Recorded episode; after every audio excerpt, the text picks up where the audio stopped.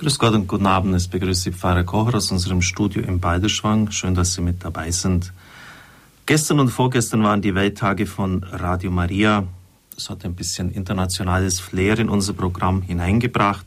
Insgesamt sind es derzeit 50 Nationen, die diesem Weltverband angeschlossen sind. Es ist ein lockerer Verband. Es gibt einige ganz grundsätzliche Vorgaben, etwa ein Schwerpunkt, der in der Übertragung der Liturgie besteht, Lebenshilfe, Vermittlung des Glaubens der Kirche. Aber ansonsten, und das ist sicher eine Stärke dieses Verbandes, gehen wir sehr auf die Situation des Landes ein. Lebenshilfesendung in Afrika schaut natürlich ganz anders aus als bei uns in Europa.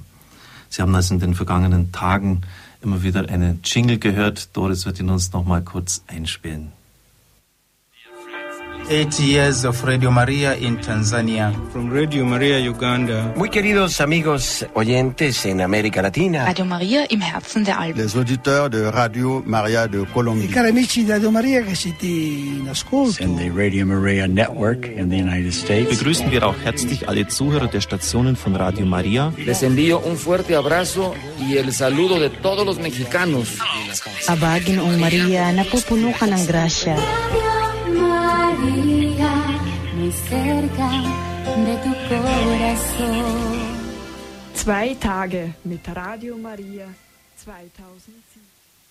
Ja, das war eine kurze Anmutung des Jingles, der immer bei den internationalen Sendungen gelaufen ist. Wir haben am Freitag den Rosenkranz vorgebetet auf Weltebene. Wie ich schon sagte, waren 50 Nationen zugeschaltet. Es hat also verschiedene Abstufungen gegeben, die internationale Ebene, die europäische Ebene. International meint alle Radio Maria Stationen und dann eben die Verbindungen einzelner Radios untereinander. Unsere Aufgabe war es, dann die Vesper weltweit zu übertragen. Wir hatten das Kloster Talbach zugeschaltet. Sie haben in Latein eine wunderschöne Vesper gesungen, die Gemeinschaft das Werk. Und wir haben den Rosenkranz organisiert. Natürlich sind die Leitungen nach Brasilien, Kolumbien nicht von der Qualität, wie wir das bei uns sonst in Europa gewohnt sind.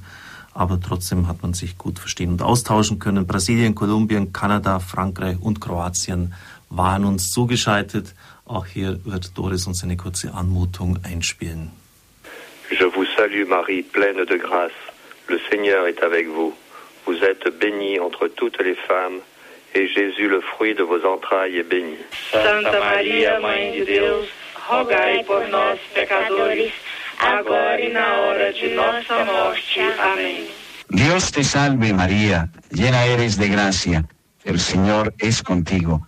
Bendita eres entre todas las mujeres, y bendito es el fruto de tu vientre, Jesús. Holy Mary, Mother of God, pray for us sinners, now and at the hour of our death. Amen. Zdravo Marijo, milosti puna, gospodin s tobom, blagoslovljena ti među ženama i blagoslovljen plod utrobe tvoje, Isus. Santa Maria, Mater Dei, ora pro nobis peccatoribus, nunc et in hora mortis nostre. Amen.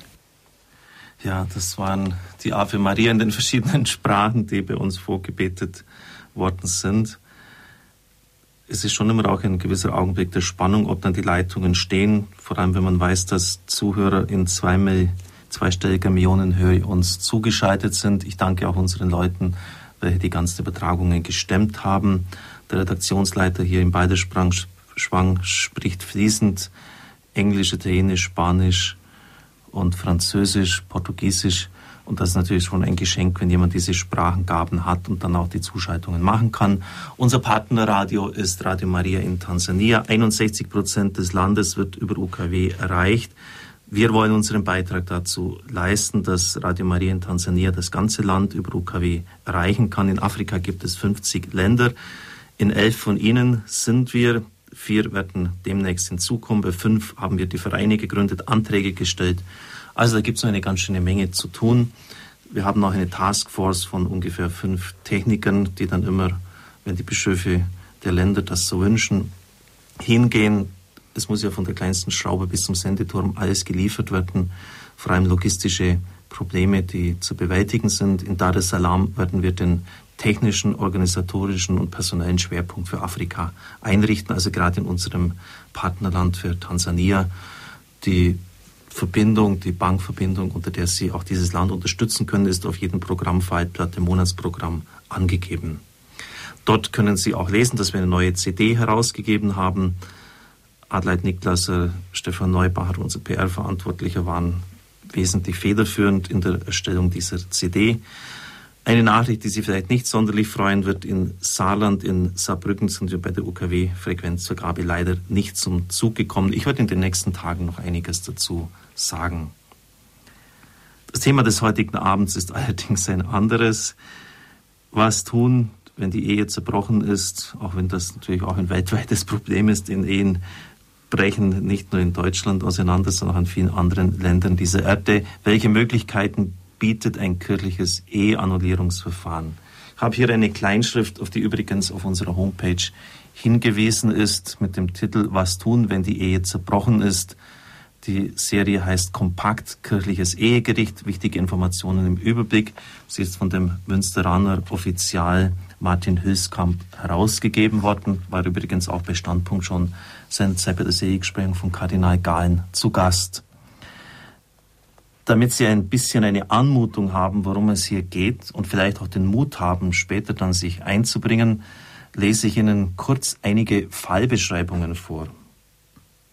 Monikas Traum ist Arztfrau zu sein. Sie wird Arzthelferin, wirbt um ihren Chef und heiratet ihn. Dann stellt sich heraus, dass dieser ein Schwindler ist. Die Examenspapiere sind gefälscht. Für Monikas Entschluss zur Heirat war der Arztberuf ihres Mannes aber wichtiger als seine Person. Ja, liebe Freunde, liebe Zuhörer unseres Radios, ist so eine Ehe gültig? Kann die annulliert aufgelöst werden? Wüssten Sie die Antwort?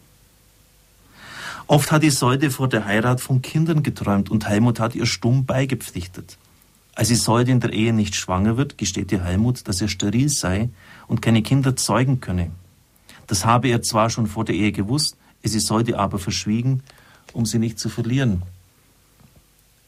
Gültig oder nicht? Unsere Redakteurin schüttelt den Kopf. Sie weiß also schon die Antwort. Natürlich nicht gültig, auch wenn sie kein Kirchenrechtsstudium absolviert hat. Nochmals zwei Fallbeispiele. Beate hat eine große Erbschaft zu erwarten, die für Ulrich die Voraussetzung zur Ehebegründung mit Beate ist. Ulrich sagt deshalb Ja zur Ehe unter der Bedingung, dass Beate von ihrem Onkel als Haupterbin eingesetzt wird. Er sagt also ein Ja, aber zu Beate. Gültig oder nicht? Der letzte Fall. Ursula ist moralisch sehr streng erzogen worden. Trotzdem lässt sie sich von ihrem Freund Adalbert zum Geschlechtsverkehr verleiten. Diese moralische Schuld glaubt sie nur dadurch ausgleichen zu können, dass sie Adalbert heiratet, obwohl sie weiß, dass sie ihn nicht wirklich liebt. Gültig oder nicht, diese Fragen werden nahezu täglich an die entsprechenden Personen bei den Ehegerichten herangetragen. Sie werden Offiziale genannt, Diözesanrichter, und wir sind damit mitten im Thema des heutigen Abends, Eheannullierung. Auch Bischof Klaus Küng, als er noch in Feldkirch Bischof war, war öfters hier, er ist Familienbischof der österreichischen Bischofskonferenz, jetzt in St. Pölten. Er hat einmal gemeint, dass nach seiner Einschätzung sehr viele Ehen, und ich erinnere mich auch an eine Zahl, ich glaube, er nannte fast jede vierte, hat einfach eine Nummer mal genannt, kirchlich geschlossene Ehe ungültig sei, weil die Voraussetzungen hierfür für die Gültigkeit nicht erfüllt seien. Eine hohe Zahl, eine erschreckende Zahl. Fest steht auf jeden Fall, dass die Eheannullierungsverfahren vor kirchlichen Gerichten ganz deutlich zunehmen. Das Interesse daran wächst. Das erstaunt auch nicht, wenn man die Möglichkeiten des Internet heute bedenkt. Die Menschen schauen dort nach und informieren sich und stellen dann auch die entsprechenden Fragen. Der schon zitierte Hülskamp schreibt im Vorwort seines Heftes, Dabei sind die Kenntnisse über solche Verfahren bei vielen Menschen sehr gering, negativ und oft entstellende Vorurteile umso größer. Es besteht also Aufklärungsbedarf. Vielleicht werden manche von Ihnen jetzt mal innehalten und sagen, Moment mal, was reden die hier von Eheauflösung? Die Botschaft des Evangeliums ist doch völlig klar, unmissverständlich. Etwa bei Markus 10, 11 folgende. Wer eine Frau aus der Ehe entlässt und eine andere heiratet, bricht die Ehe. Und das ist somit, weil Christus es uns gesagt hat, göttliches Recht, vorgegebenes Recht, nicht änderbar, nicht der Verfügungsgewalt der Kirche anheimgegeben. Dennoch sprechen wir von Auflösung, Annullierung. Wie ist das möglich? Das ist eine der vielen Fragen, die wir heute Abend erörtern werden. Wir haben einen Experten wie immer dazu eingeladen. Er sitzt neben mir, hat den Weg ins verschneite Balderschwang gemacht. Das ist Monsignore Domvikar Dr. Ernst Freiherr von Castell. Wir kennen uns schon seit 25 Jahren, seit unseren Studienjahren. Deshalb werden Sie verstehen, dass wir beim vertraulichen Du bleiben. Ernst, guten Abend. Guten Abend. Schön, dass du hier bist. Ich darf dich kurz den Zuhörern vorstellen. Du bist Jahrgang 1957, konntest also dieses Jahr deinen 50. Geburtstag feiern, auch das silberne Priesterjubiläum, also ein relativ gerader Weg jetzt in das Priestertum mit 25 schon geweiht worden. Heute ist das oft ganz anders, wenn man äh, sieht, welche Leute ins Priesterseminar eintreten. Die haben oft schon andere Berufe, also relativ selten, dass jemand mit 25 zum Priester geweiht wird. Nach kurzem seelsorglichen Einsatz hast du ein Spezialstudium in Kirchenrecht in München absolviert, dann die ja, Karriereleiter durchlaufen, Vizeoffizial, Offizial dann geworden, Ordinariatsrat, das heißt Mitglied des Gremiums, des Konsultorenkollegiums des Bischofs von Augsburg, in dem du Sitz und Stimme hast. Dort werden dann auch alle wichtigen Ereignisse der Diözese besprochen. Jetzt fangen wir an, bevor wir dann auch die Zuhörer einladen. Ich darf jetzt schon die Rufnummer durchgeben. Wir werden es heute ein bisschen anders machen, liebe Freunde, liebe Zuhörer unseres Radios. Die Sendezeit ist sehr kostbar und ich kann mir vorstellen, dass das vielen auf den Nägeln brennt. Ist jetzt meine Ehe gültig oder nicht? Ähm, waren die Voraussetzungen eigentlich gegeben für eine christliche Ehe? Und ich kann mir vorstellen, dass das sehr viele interessiert. Oder wenn sie vielleicht von der Situation ihrer Freunde oder ihrer Nachbarn äh, Fragen haben, können Sie das gerne einbringen. Deshalb geben wir Ihnen auch die Möglichkeit anzurufen. Wir verstehen, dass es auch ja, nicht ganz leicht ist, wenn man sich jetzt voll mit Namen und Ort identifiziert zu erkennen gibt. Sie können also auch anonym sich einbringen. Brauchen also jetzt nicht Ihren Namen nennen. Allerdings wäre es uns schon lieb, wenn Sie auf Sendung gehen würden und nicht einfach nur jetzt auch der Regie das hinterlegen würden. Diese Möglichkeit gibt es natürlich auch, weil bis man schwierige Eherechtsfälle dann da geschrieben hat und von der Technik aufgenommen werden, ist das einfach ein bisschen kompliziert. Auf jeden Fall ist Doris frei und später dann auch Wilma Hiemer bereit, Ihre Anrufe entgegenzunehmen. Vier Leitungen sind für Sie freigeschaltet unter der 089 517 008 008. Sie können sich also einbringen. Notieren Sie bitte die Nummer 089 517 008 008. Ich werde ein paar einleitende Fragen unserem Gast stellen und dann nach 10, 15 Minuten heißt es wirklich dann Telefon auf und los geht's und Sie können sich einbringen. Ja, Ernst, vielleicht fangen wir ganz mit dieser fundamentalen Frage an. Wir reden hier von Eheannullierung und jemand, der das äh, da nicht vielleicht theologisch vorgebildet ist, der sagt, ja, im Evangelium steht doch was ganz was anderes. Was, was soll denn das eigentlich? Was macht denn ihr hier? Ja, man muss sehen, der Unterschied zwischen einer Ehescheidung und der Eheannullierung ist kurz gesagt der folgende. Bei der Ehescheidung erklärt ein weltlicher Richter, dass eine Ehe, die jetzt vielleicht zehn Jahre Bestand gehabt hat, ab heute getrennt ist, die Scheidung ausgesprochen ist, beide Ehepartner dann wieder zivil heiraten können. Das gibt es in der Kirche nicht. Das Jawort, das sich die beiden Ehepartner geben, das bindet beide ein Leben lang, wenn sie dieses Sakrament wirklich empfangen haben und das Jawort auch wirklich ernsthaft gesprochen haben. Und da sind wir jetzt beim Unterschied zwischen eben der Ehescheidung und der Eheannullierung. Bei der Ehe ist wie bei jedem Sakrament, es kommt einfach dann, wenn es gespendet wird, wenn sich beide Partner das Jawort geben, gültig zustande oder eben auch nicht. Um ein Beispiel zu bringen, eine Beichte wäre dann eben nicht gültig, wenn ich nicht bei einem Priester beichte, sondern dass ein Hochstapler wäre, der gar keine Priesterweihe hat. Oder bei der Taufe, wenn ich auf einen Sektenguru getauft werde, aber nicht auf den Namen des dreifaltigen Gottes, dann ist die Taufe ungültig. Und ebenso gibt es eben bei der Ehe auch Fälle, du hast ein paar schon angesprochen, wo eine Ehe nicht gültig zustande kommt, und zwar von Anfang an nicht. Die beiden haben das Sakrament nicht empfangen, weil irgendein Umstand da war, dass dieses Sakrament nicht gültig war. Also geht es wesentlich darum, wenn ich das zusammenfassen darf, zu prüfen, sind die Bedingungen gegeben gewesen für eine gültige Ehe? Es geht um den Anfang der Ehe, um die Bedingungen, unter denen die beiden die Ehe eingegangen sind, ob sozusagen da am Anfang ein Fehler passiert ist, ob da am Anfang etwas schiefgegangen ist. Ich habe gesagt, dass die Anfragen bei dir ziemlich zugenommen haben, Ernst. Könntest du da das mit einigen Zahlen unterlegen? Ich kann es nur sagen, wir sind also in Augsburg das Gericht in erster Instanz für die Diözese Augsburg, in zweiter Instanz für die Diözese München. Wir haben also in Augsburg etwa knapp 30 Fälle in erster Instanz jedes Jahr, etwa 60 Fälle in zweiter Instanz, die von München zu uns kommen. Das hängt damit zusammen, dass wenn eine Ehe annulliert wird, das Verfahren durch zwei Instanzen laufen muss. Und die Zahl ist sicherlich innerhalb der letzten fünf Jahre um sicher die Hälfte äh, nach oben gegangen. Wo, wie erklärst du dir das? Ich denke einfach, dass die Möglichkeit bekannter geworden ist, dass man eine Ehe annullieren kann. Ich denke auch vielleicht jetzt in den letzten Jahren gerade auch einfach mehr Interesse auch am kirchlichen Leben, am sakramentalen Leben.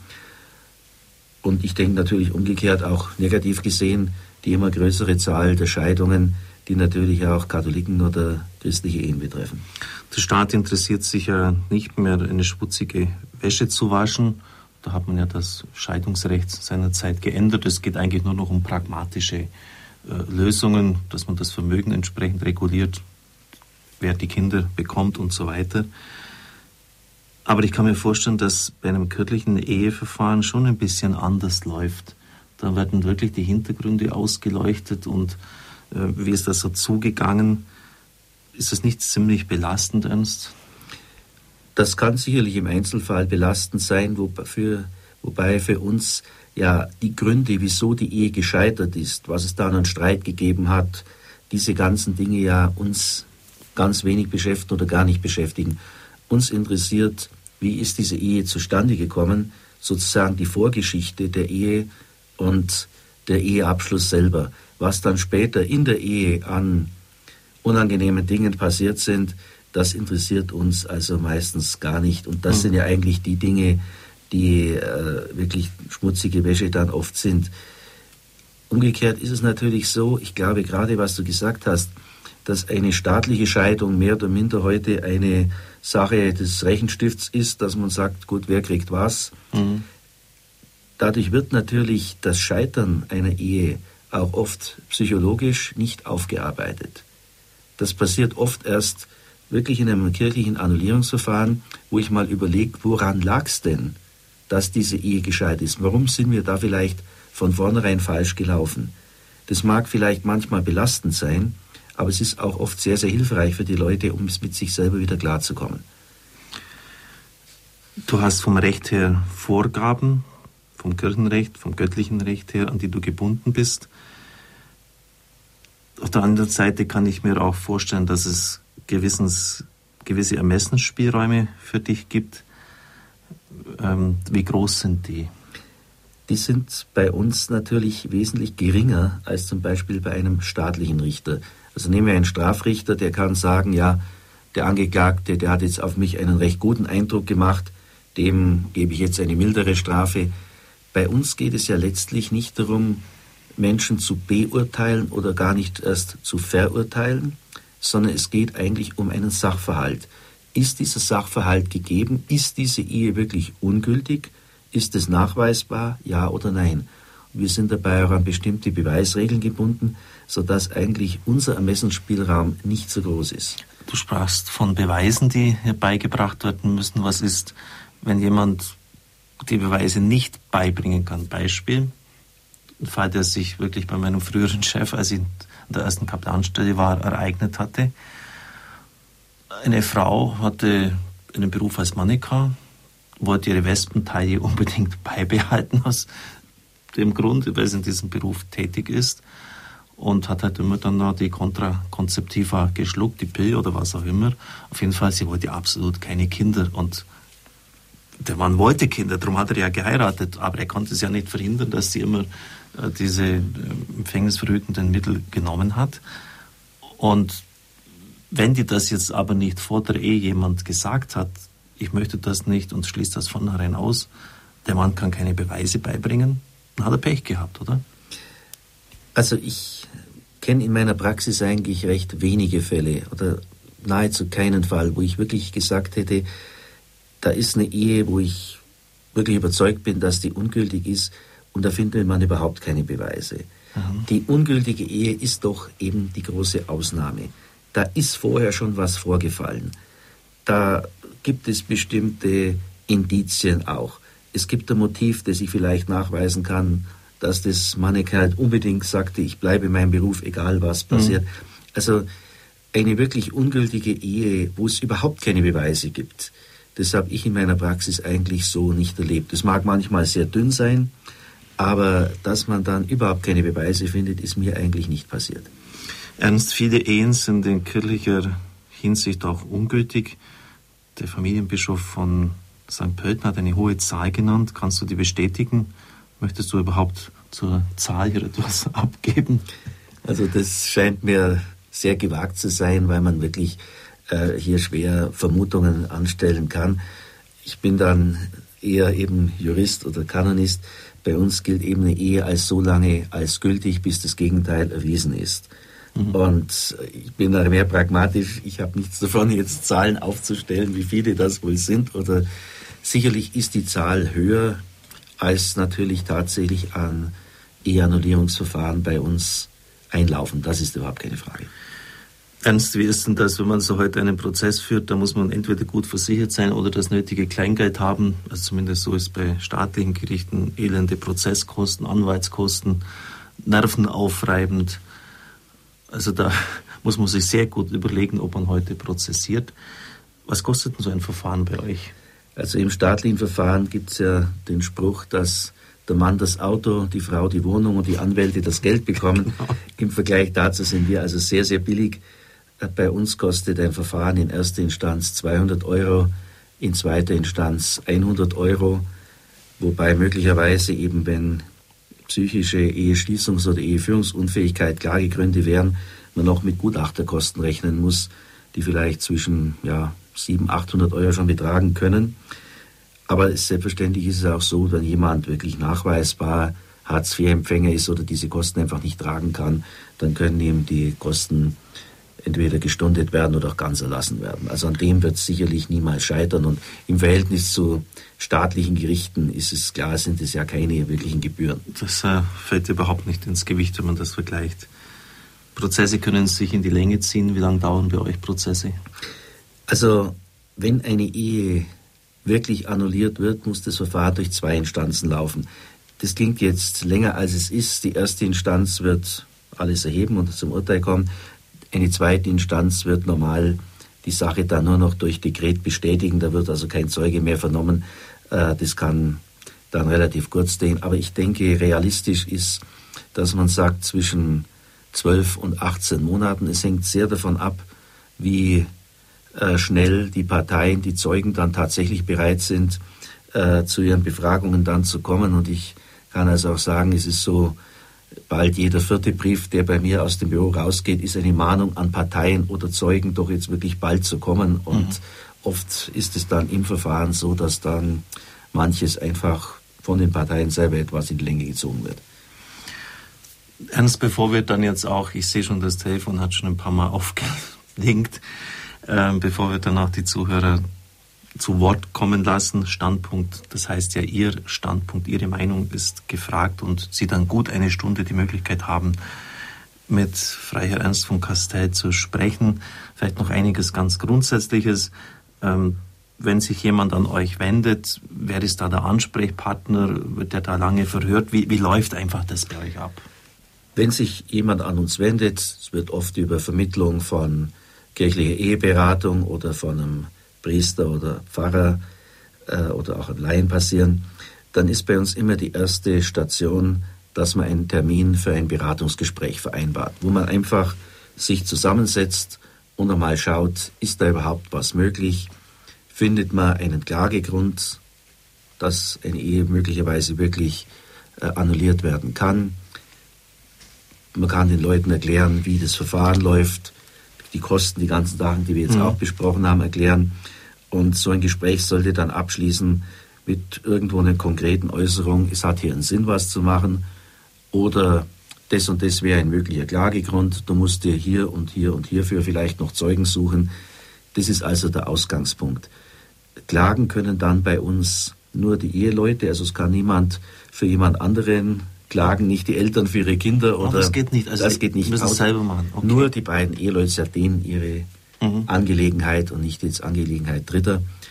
Und so kommt dann eigentlich ein Verfahren zustande. Das Wichtigste ist für uns wirklich so ein Beratungsgespräch am Anfang, wo man auch vielleicht einmal den Leuten auf eine gute Art und Weise sagen kann, dass vielleicht nichts möglich ist. Das ist ein wirkliches Seelsorgegespräch. Ernst, du hast natürlich jetzt enorme Erfahrung, weil du beruflich ja nichts anderes machst oder das als großen Schwerpunkt hast. Es sind sonst auch noch Aufgaben, die du von juristischer Seite her anzugehen hast seitens der Diözese. Was sind denn die Hauptgründe, warum Ehen annulliert werden können? Also nochmals, damit jene, die jetzt später zugeschaltet haben, das verstehen. Eine gültig geschlossene Ehe zwischen zwei Getauften kann durch keine Gewalt aufgelöst werden, habe ich noch im Kirchenrecht gelernt, außer durch den Tod. Aber es geht darum zu prüfen, ob die Ehe im Zeitpunkt dort, wo sie geschlossen worden ist, wirklich gültig geschlossen worden ist. Was sind die Hauptursachen? Also die Hauptursache und der Hauptklagegrund bei uns ist der Ausschluss der Unauflöslichkeit. Das heißt, einer der Partner schließt nachweislich die Unauflöslichkeit der Ehe bereits beim Eheabschluss aus. Um ein Beispiel zu bringen, nehmen wir an, wie es vielleicht gerade im Schwäbischen üblich ist, bevor man kirchlich und auch vielleicht standesamtlich heiratet, wird zuerst ein Haus gebaut. Über den Hausbau verstreiten sich die beiden Ehepartner eigentlich vollkommen. Aber man hat schon festgelegt, ja, wir wollen jetzt unbedingt heiraten und das ist schon alles klar und jetzt ist das Haus auch da. Es kommt noch zu einem großen Streit, vielleicht ganz kurz vor Eheabschluss und ein Teil sagt dann, also hör zu, jetzt probieren wir es, aber mhm. wenn es nochmal so einen Streit gibt, dann lasse ich mich scheiden. Dann ist mir das egal. Ich sage zwar alles beim Standesamt und auch natürlich in der Kirche, aber mit dem Vorbehalt, wenn das nochmal passiert, lasse ich mich scheiden. Das ist eigentlich bei uns wo mit der Hauptklagegrund. Du hast schon angesprochen, Ausschluss der Nachkommenschaft, den eben ein Partner oder beide Partner absolut keine Kinder wollen. Mhm. Ob Kinder in der Ehe dann äh, entstehen oder nicht, das ist ja nicht unbedingt in der Hand der beiden Eltern, oft ist, der beiden Ehepartner, sind ja viele Ehepartner auch ungewollt eben kinderlos. Aber wenn natürlich ein Teil oder beide sagen, Kinder kommen überhaupt nicht in Frage, Kinder sind oder die Bereitschaft zu Kindern ist ein wesentliches Element einer Ehe. Und dazu noch als dritthäufigster Klagegrund äh, psychische Eheunfähigkeit dass Leute einfach aufgrund ihrer psychischen Situation nicht in der Lage sind, eine Ehe zu schließen oder zu führen. Nehmen wir mal ein ganz einfaches Beispiel. Nehmen wir an, ein Homosexueller, der wird einfach nicht in der Lage sein, auf Dauer eine gemischgeschlechtliche Partnerschaft mit einem anderen Menschen aufzubauen. Der hat vielleicht die gute Absicht, man versteht sich auch menschlich gut, aber es klappt einfach nicht. Und auch der andere Ehepartner merkt, wir verstehen uns zwar gut, aber irgendwo ist eine Distanz, die wir nicht lösen können. Das sind so die Hauptklagegründe, die eigentlich bei uns auftauchen. Es gibt natürlich eine Reihe andere, aber das sind mit Abstand die häufigsten. Ja, liebe Freunde, liebe Zuhörer unseres Radios, die Zeit läuft unglaublich schnell davon. Ich werde jetzt noch eine Frage stellen. Doris wird die Musik einspielen und dann geht's los. Dann können Sie vier Leitungen in Anspruch nehmen. Diözesanrichter Monsignore Ernst Freier von Kastel ist eigens nach Balderschwang gekommen. Füllen Sie die Leitungen, bringen Sie sich ein. Nochmals das Angebot, Sie brauchen nicht Ihren Namen zu nennen, aber es wäre uns natürlich lieb, wenn Sie sich einbringen und die Fragen nicht in der Regie deponieren würden, denn davon lebt die Sendung. Und wie ich immer so schön und so ein bisschen salopp sage, hoffe, du bist nicht beleidigt, Ernst. Es gibt keine dummen Fragen, sondern nur dumme Antworten. Das stimmt, ja. Okay, also 089 517 008 008. acht. Zuvor aber noch etwas vielleicht eher Belustigendes, bevor es dann heute Abend losgeht und Sie zu Wort kommen dürfen. Im Corriere della Sera habe ich etwas Interessantes gefunden. Ähm, da wurde berichtet über die Tätigkeit der Sacra Romana Rota, also dem römischen Gericht. Manche Sachen gehen ja dann, wenn sie schwieriger sind, auch nach Rom. Und da sind auch Gründe genannt worden, warum Ehen scheitern oder annulliert werden können. Ein Grund für Annullierung seien die Mammoni, so werden sie im Italienischen genannt, die Muttersöhnchen, die es trotz Heirat nicht schaffen, von Mama sich abzunabeln. Die Mammoni seien nicht in der Lage, ohne Einmischung der Mutter gemeinsam mit der Ehefrau Entscheidungen zu treffen. Dies mache eine wirkliche Ehe unmöglich, berichtet der Corriere della Sera. Wenn, das ist noch ein anderer Fall, Aversion gegen Sex, wörtliches Zitat, als Entscheidungsgrund ausgeführt werde, angegeben werde, müsse das durch ein medizinisches Gutachten belegt werden. Aber das ist etwas anderes. Bleiben wir bei den Mammonis. Also Söhne, die offensichtlich so an der Mutter hängen, dass sie nicht fähig sind, eine Bindung zu einer anderen Frau einzugehen. Ja, irgendwie lachen darüber, dass es solche Dinge gibt, aber vielleicht ist es gar nicht so zu lang. Hast du auch schon so einen Fall gehabt? Solche Fälle. Ich habe gerade einen so vergleichbaren Punkt, da ist die Ehe wahrscheinlich letztlich dann auch daran gescheitert, das Verfahren ist erst, am, ist erst angenommen worden, dass beide Ehepartner also so eine starke Bindung jeweils an ihre Mutter gehabt haben, dass die in der Ehe praktisch nie wirklich zusammengekommen ist. Jeder hat immer mit allen Dingen die Mutter gefragt und mhm. dass so eine Ehe natürlich scheitert und dass da keine echte Partnerschaft zwischen den beiden entstehen kann, das ist, glaube ich, ziemlich klar. Aber wie gesagt, da sind wir erst am Anfang. Aber in solchen Fällen ist ja dann bei uns meistens ein Psychiater dann als Gutachter tätig und die können natürlich, wir haben ja nicht das äh, entsprechende psychologische wirkliche Know-how. Mhm. Deshalb brauchen wir da wirklich Psychiater oder Psychologen als Gutachter, die dann oft sehr hilfreich sind und dann die ganzen Hintergründe zeigen können, dass da oft noch viel größere psychische Störungen einfach im Hintergrund liegen. Was tun, wenn die Ehe zerbrochen ist? Heute Abend bei Radio Horeb Standpunkt das Thema. Radio Horeb, was tun, wenn die Ehe zerbrochen ist? Welche Möglichkeiten bietet ein kirchliches Eheannullierungsverfahren? Dr. Ernst Freier von Kastei, Diözesanrichter in der Diözese Augsburg ist hier bei uns zu Gast, beantwortet Ihre Fragen. Schön, dass Sie sich einbringen. Es ist ja immer so nicht ganz leicht, äh, das auch fachlich beurteilen zu können, wenn ein Protestant einen Katholiken heiratet. Nur standesamtlich, die verheiratet sind, der eine tritt aus der Kirche aus. Ist das gültig, ist das nicht gültig? Und viele Menschen wollen eben die Dinge reguliert haben, aus verständlichem Grund. Es geht ja auch oft dann auch um die Möglichkeit, gültig eine zweite Ehe eingehen zu können, zu den Sakramenten wieder zugelassen zu werden. Also da hängt schon sehr viel davon ab, dass die Fragen richtig beantwortet werden. Wir haben eine Hörerin, sie ruft aus Münden an. Guten Abend. Guten Abend. Ich habe folgende Frage. Wenn zwei blinde Menschen heiraten und jeder von den beiden eine Veranlagung hat, seine Blindheit weiterzugeben, wie ist es dann? Also ich, meine, es ist ein konkreter Fall. Die sind kirchlich getraut worden und also wird jetzt so eine Ehe annulliert oder wird sie nicht annulliert? Gefühlsmäßig hätten sie natürlich schon als sehende Kinder haben wollen, aber nachdem beiderseits die Veranlagung weitergegeben werden kann, ist es ja natürlich verständlich, dass die Menschen aus Verantwortungsbewusstsein sagen, wir wollen keine Kinder problematisch.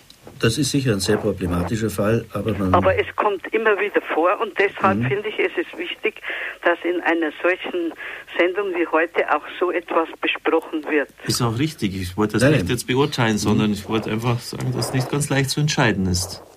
Aber es ist an sich sehr klar und zwar, man muss schauen, Humane Vitae hat ja davon gesprochen, von einer verantworteten Elternschaft wenn diese zwei Blinden sagen, wir sind ja grundsätzlich für Kinder bereit und auch offen, aber aufgrund dieser Gefahr, dass tatsächlich unsere Kinder auch blind werden, verzichten wir jetzt auf Kinder, dann wäre diese Ehe sicherlich trotzdem gültig. Grundsätzlich sind ja beide an sich für Kinder bereit. Sie sind, wie wir sagen, bereit, sich diese Verpflichtung, dass Kinder zur Ehe gehören, auf sich zu nehmen. Aber jetzt in diesem ganz speziellen Einzelfall sagen Sie dann aus Ihrer Verantwortung heraus, aber wir verzichten auf Kinder, obwohl wir sie ja eigentlich wollen würden, wenn nicht diese Erkrankung da wäre. Also diese Ehe wäre sicherlich zunächst einmal gültig, wenn natürlich kein anderer Grund da ist. Denn hier ist wirklich ein berechtigter Grund da, dass zwei sagen, wir verzichten in dem Fall auf Kinder. Ehepaar wollte sogar auch ein Kind, ein blindes Kind, also adoptieren und das wurde aber dann wiederum nicht genehmigt. Also ich meine, irgendwo macht man es den Leuten schon auch schwer. Das ist natürlich eine Entscheidung des Staates, da die Kirche ja, ja. Äh, natürlich keinen Einfluss drauf. Aber mhm. wie gesagt, die könnten kirchlich heiraten und äh, umgekehrt die Ehe ist sicher auch gültig, äh, denn die grundsätzliche Bereitschaft zum Kind ist ja da, wenn auch das in diesem speziellen Fall eben nicht zu verwirklichen ist. Mhm.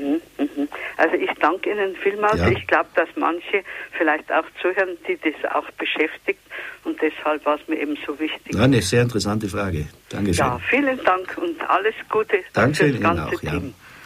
Ja. ja, wir haben noch drei Leitungen frei. Erfahrungsgemäß kann es dann auch sein, dass sich am Schluss auch dann die Fragen drängen. Also bringen Sie sich lieber jetzt als später ein. Eine weitere Hörerin aus Freiburg ist auf Sendung. Grüß Gott. Grüß Gott, guten Abend. Guten Abend. Ich habe eine Frage und zwar äh, habe ich eine Chance auf Eheannullierung. Äh, mein Ex-Mann ist äh, evangelisch. Wir, haben ein, wir hatten eine ökumenische Trauung. Ich war schwanger, als wir geheiratet haben. Äh, ich habe dann nachher keine Kinder mehr bekommen. Ich wollte noch Kinder. Es lag an ihm. Äh, die Untersuchung hat ergeben, dass er nicht mehr zeugungsfähig ist oder dass er nicht zeugungsfähig ist. Und ähm, äh, er hat dann, gut, es ist jetzt ein anderes Kapitel, da kann man sich drüber streiten, ob man dann medizinisch da was macht oder nicht.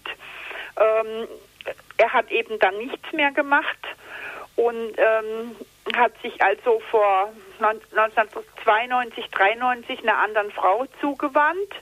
Einer Kollegin hat die auch standesamtlich geheiratet. Ob er kirchlich nochmal geheiratet hat, weiß ich nicht. Wie gesagt, er ist evangelisch. Äh, was ich weiß, seine jetzige Frau ist zwar katholisch, aber aus der Kirche ausgetreten. Also ich nehme an, dass sie nur standesamtlich geheiratet haben. Jetzt die Frage, habe ich ähm, eine Chance auf Eheannullierung? Ich würde Ihnen da raten, einfach, wenn Sie in Freiburg sind, zum dortigen Kollegen in Freiburg einmal zu gehen und die ganze Geschichte durchzubesprechen. Mein grundsätzlich diese ökumenische Trauung ist natürlich sicherlich gültig gewesen. Ja, es ist aber so, also nach Auslegung, mhm. was ich jetzt so gehört habe und mich schlau gemacht habe, äh, ich bin, ich habe ja ähm, ein Versprechen gegeben. Ich habe in dem Sakrament zugesagt, dass ich für ihn da bin, bis dass er Tod uns scheidet. An das bin ich gebunden. Er ist da nicht dran gebunden. Die evangelische Kirche, da ist die Ehe ja kein Sakrament. Und er ist auch nicht an irgend sowas gebunden. Er kann ja wieder heiraten. Ist das jetzt, äh, ist das so oder ist es nicht so? Also ich habe, äh, ich möchte mich eben kundig machen, weil ich nicht weiß, äh, wo ich mich hinwenden, soll und wer mir da Auskunft geben kann.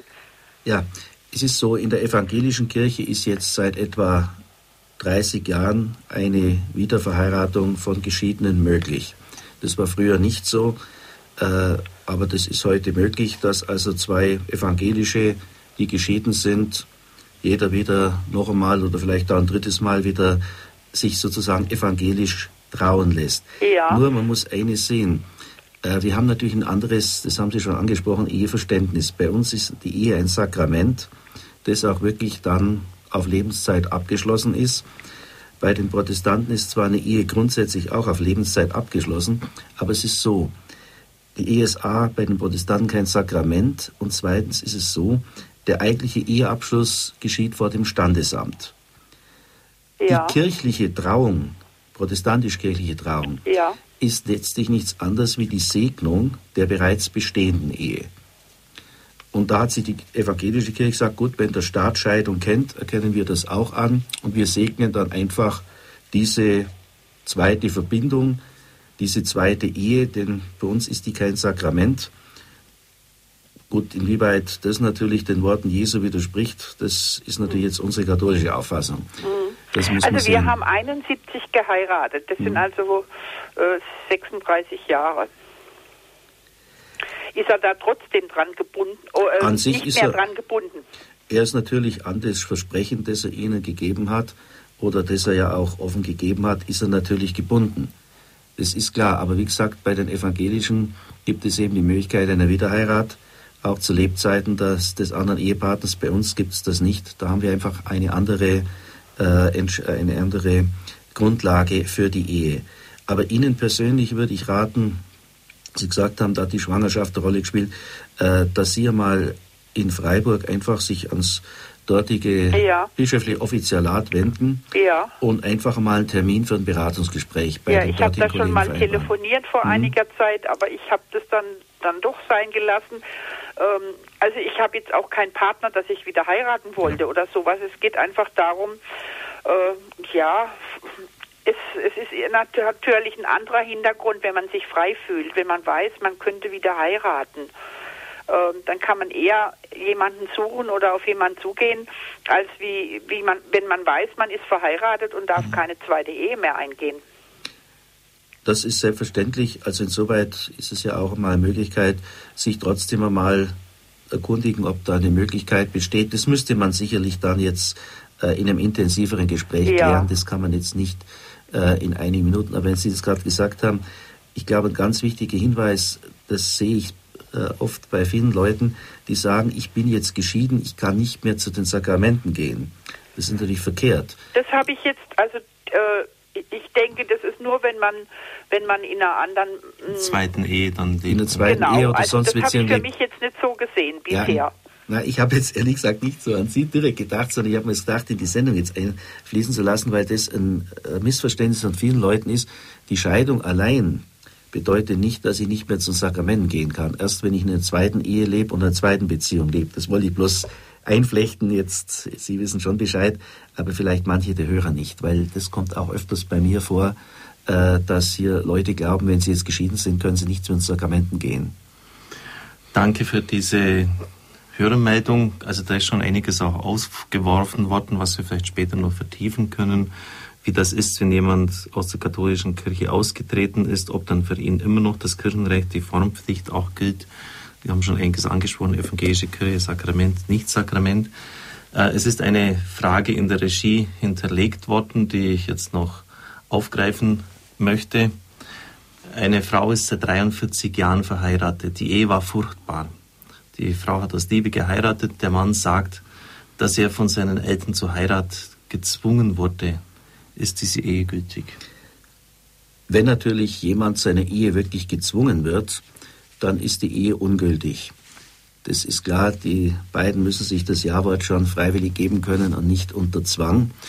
Das kommt jetzt nicht nur in Sizilien vielleicht vor oder irgendwo in Afrika, das kommt durchaus bei uns auch vor, dass etwa Eltern so einen Druck auf ihre Kinder ausüben, vielleicht auf den Mann äh, ausüben, dass er wirklich also keinen anderen Ausweg mehr sieht, als tatsächlich eine Ehe einzugehen, die er eigentlich so gar nicht will.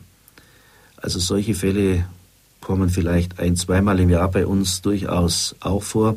Ich kann mich zum Beispiel an einen Fall gut erinnern, vor einigen Jahren, äh, da stand eine Selbstmorddrohung im Hintergrund. Das wäre also vom Genre eher etwas für ein oberbayerisches Bauerndrama gewesen, aber doch letztlich sehr ernsthafte Sache, äh, dass nämlich wirklich einer gesagt hat, der ist also schon im Heustadel mit dem Strick um den Hals gestanden, entweder du heiratst mich oder ich hänge mich jetzt auf.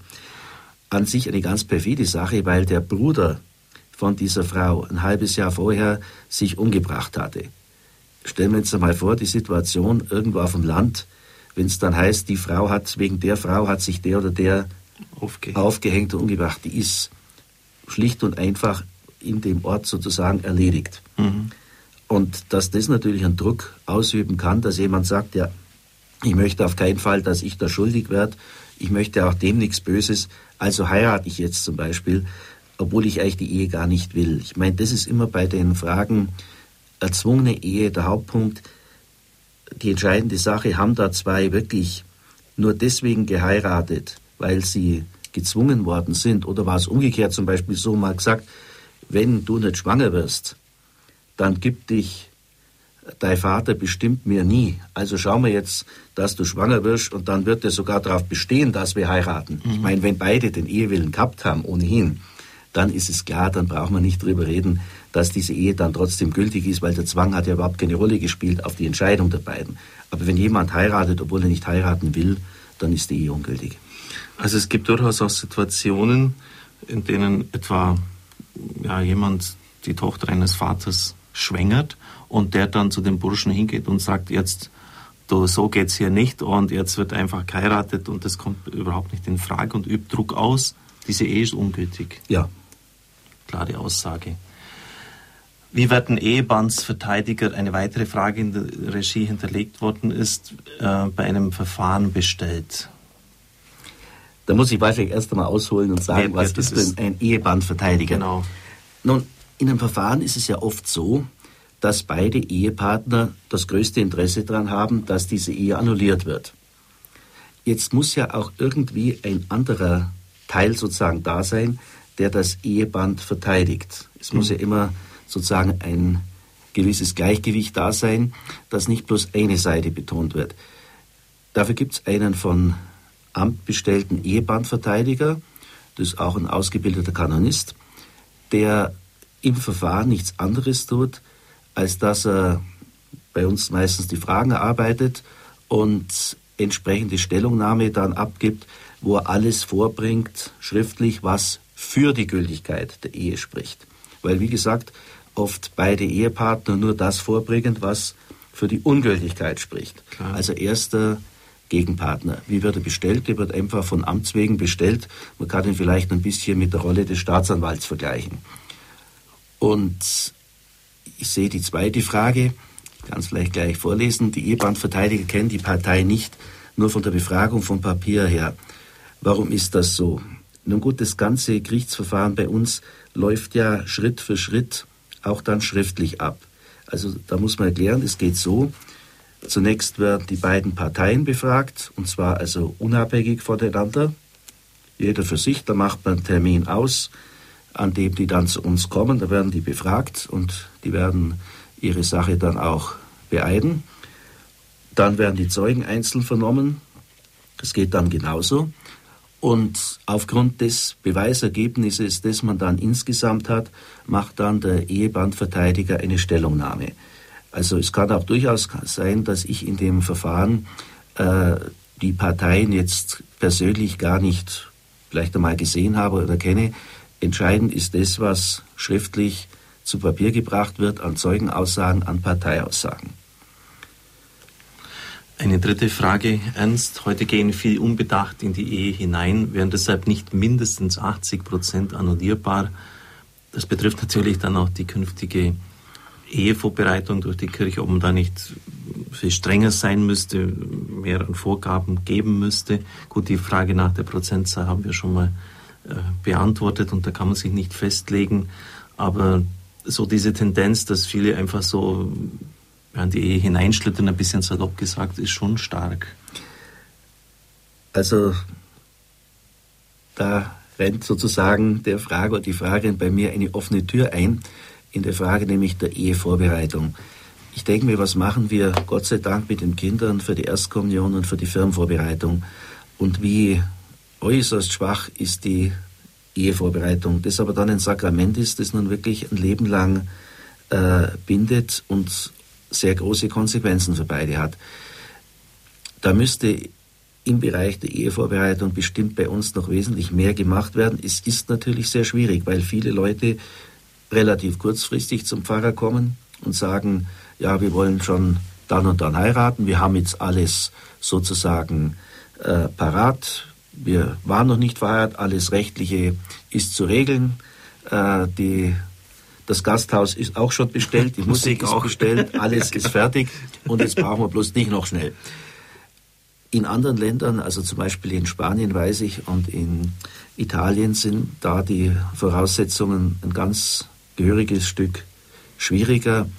Und ich denke, sicherlich müssen wir uns da alle noch was einfallen lassen, dass die Ehevorbereitung über das Brautgespräch, wie man sagt, das vielleicht ein, zwei Stunden dauert und wo es dann um mehr formale Dinge auch geht, äh, wirklich die Ehevorbereitung ausgebaut wird. Natürlich gibt es bei uns diese Wochenenden, man legt es den Leuten auch wirklich sehr nahe, dass sie so ein Wochenende zur Ehevorbereitung oder wenigstens so einen Tag noch mitmachen, aber verbindlich ist das bei uns noch nicht. Das ist eine Frage, ob man das nicht machen sollte. In anderen Ländern wird da ganz anders mit der Verbindlichkeit argumentiert und den Leuten es auch abverlangt. Gut, da können wir vielleicht später noch näher darauf eingehen.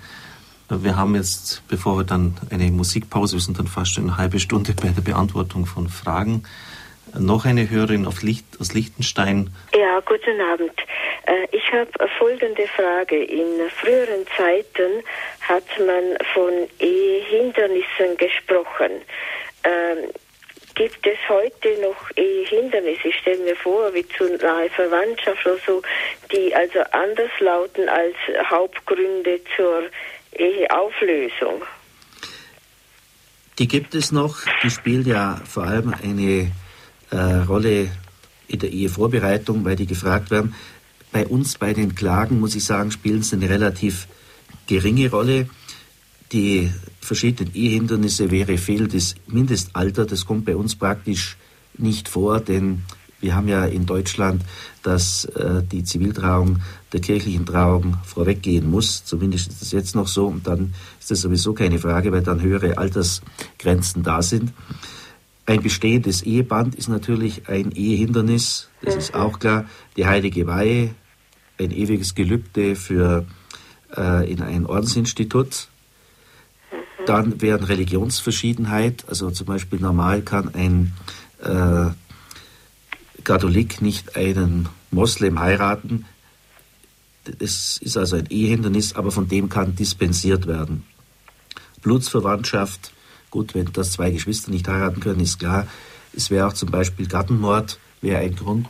Also gar mhm, mhm, Dann, also das kann sich niemand dadurch, dass er seinen Ehepartner äh, umbringt, sozusagen sagen, damit bin ich jetzt wieder frei. Ja, in den Krimis hat es das schon gegeben. Bitte? Nicht?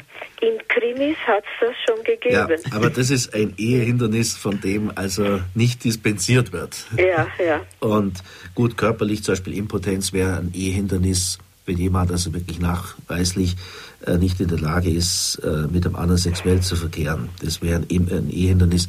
Da ist allerdings auch die Praxis, dass man eine Ehe grundsätzlich zulässt, würde sich später herausstellen, dass wirklich äh, dieser Mangel vorlag, dann ist die Ehe zu kann man die Ehe annullieren. Aber die Ehehindernisse spielen bei uns in den Verfahren relativ wenig eine Rolle, weil die doch meistens vor der Ehe abgeklärt werden. Ist Ihre Frage beantwortet? Ich glaube schon, ja. Ich möchte jetzt am Telefon keine weiteren stellen. Danke vielmals. ja, Danke, gute Nacht. Gute Nacht, war ein dezenter Hinweis. Es ist natürlich immer so nicht ganz leicht, das äh, einzubringen und äh, höchst, höchst erstaunt nicht erstaunlich. Es ist eigentlich klar, dass bisher fast nur anonyme Hörer auf Sendung waren. Verständlich. Während bei anderen Sendungen immer noch der Name eingebracht wird. Also diese Möglichkeit möchte ich Ihnen wirklich einräumen. Um 20.58 Uhr endet die UKW-Sendezeit in München. Leider, wir hoffen, dass im nächsten Jahr eine Neuregulierung möglich ist, sodass die UKW-Sendezeit uns länger erhalten bleibt und das nicht einfach mitten durchgeschnitten wird. Nach der Musik können Sie sich wieder einbringen. Eheannullierung, was tun, wenn die Ehe zerbrochen ist, welche Möglichkeiten bietet ein kirchliches Eheannullierungsverfahren. Das ist schon für viele Menschen ein, ein, ganz wichtiges, ein ganz großes Problem. Wir haben es auch bei der Frau vorher gehört, die über 30 Jahre jetzt doch von ihrem Mann getrennt ist und sagt, es ist einfach psychologisch für mich wichtig, dass ich wieder frei bin. Auch wenn ich jetzt gar nicht vorhabe, eine Ehe einzugehen, aber ich möchte wirklich auch dieses Wissen haben, dass ich jederzeit das wieder auch eingehen könnte. Das sind also schon auch für Menschen ganz wichtige Dinge. Radio Horeb, Eheannullierung, was tun, wenn die Ehe zerbrochen ist? Diözesanrichter Ernst Freiherr von Castell ist bei uns heute zu Gast, beantwortet Ihre Fragen. Beruflich hat er mit diesen Angelegenheiten zu tun. Es ist schon irgendwie wichtig, dass man diesen Dingen nachgeht. Vielleicht könnten wir noch auch dann später die Frage nachschieben. Wir haben jetzt schon gehört, dass eine Ehe, dass, dass in evangelischer Sicht die Ehe kein Sakrament ist, sie ist ein weltlich Ding, sagt Martin Luther.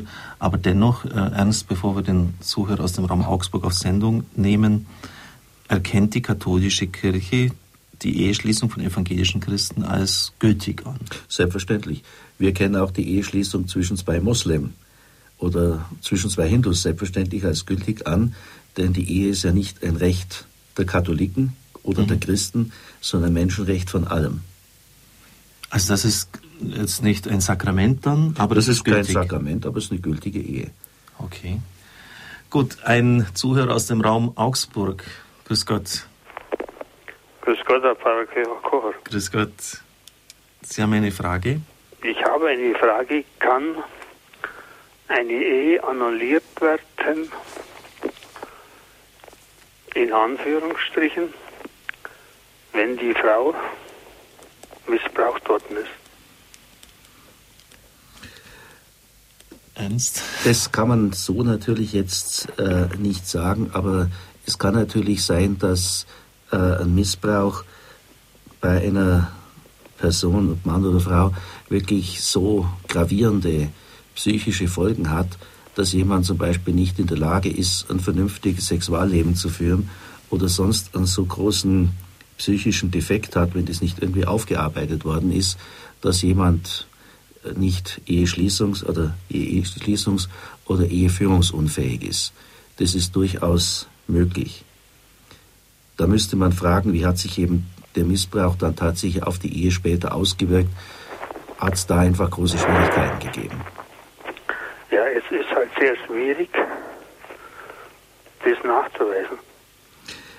Es ging ja nicht dann darum, nachzuweisen, ob die Frau missbraucht worden ist, sondern die Fragestellung ist, äh, hat man, wie ist die Ehe verlaufen?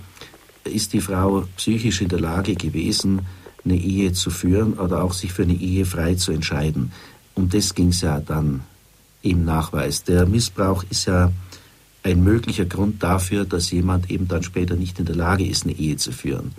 Und da mhm. müsste man den Blick auf die Ehe selber werfen, ob da also wirklich psychisch so schwierige Dinge passiert sind, am Anfang der Ehe oder im Verlauf der Ehe, dass jemand eben nicht fähig war, die Ehe zu führen. Ähm, wie geschieht das konkret ernst? Also da, da kommt jemand und sagt, also es ist, ist furchtbar, es ist einfach ein normales sexuelles Leben nicht möglich, weil da diese ganzen Dramen von früher wieder raufkommen.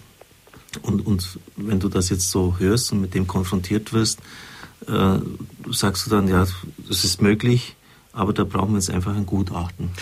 In diesem Fall wäre es zum Beispiel typisch, das machen wir nicht selten, dass wir schon am Hand von mir aus der Klageschrift einen Psychiater beauftragen, uns doch mal zu helfen und zu sagen, wo könnten jetzt die Schwierigkeiten aufgetaucht sein, was ist jetzt so die Ursache, welche psychischen Folgeerscheinungen oder psychischen Erkrankungen äh, kann man da feststellen.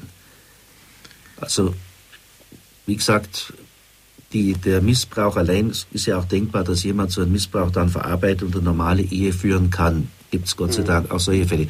Aber wenn eine Ehe von Anfang an, vielleicht da auf dem sexuellen Gebiet, muss aber nicht sein, völlig schiefgelaufen ist, dann, wie gesagt, wäre das ja unter Umständen einfach ein Grund, dass man sagt, die Ehe ist ungültig, weil jemand nicht in der Lage war, eine normale Ehe zu führen.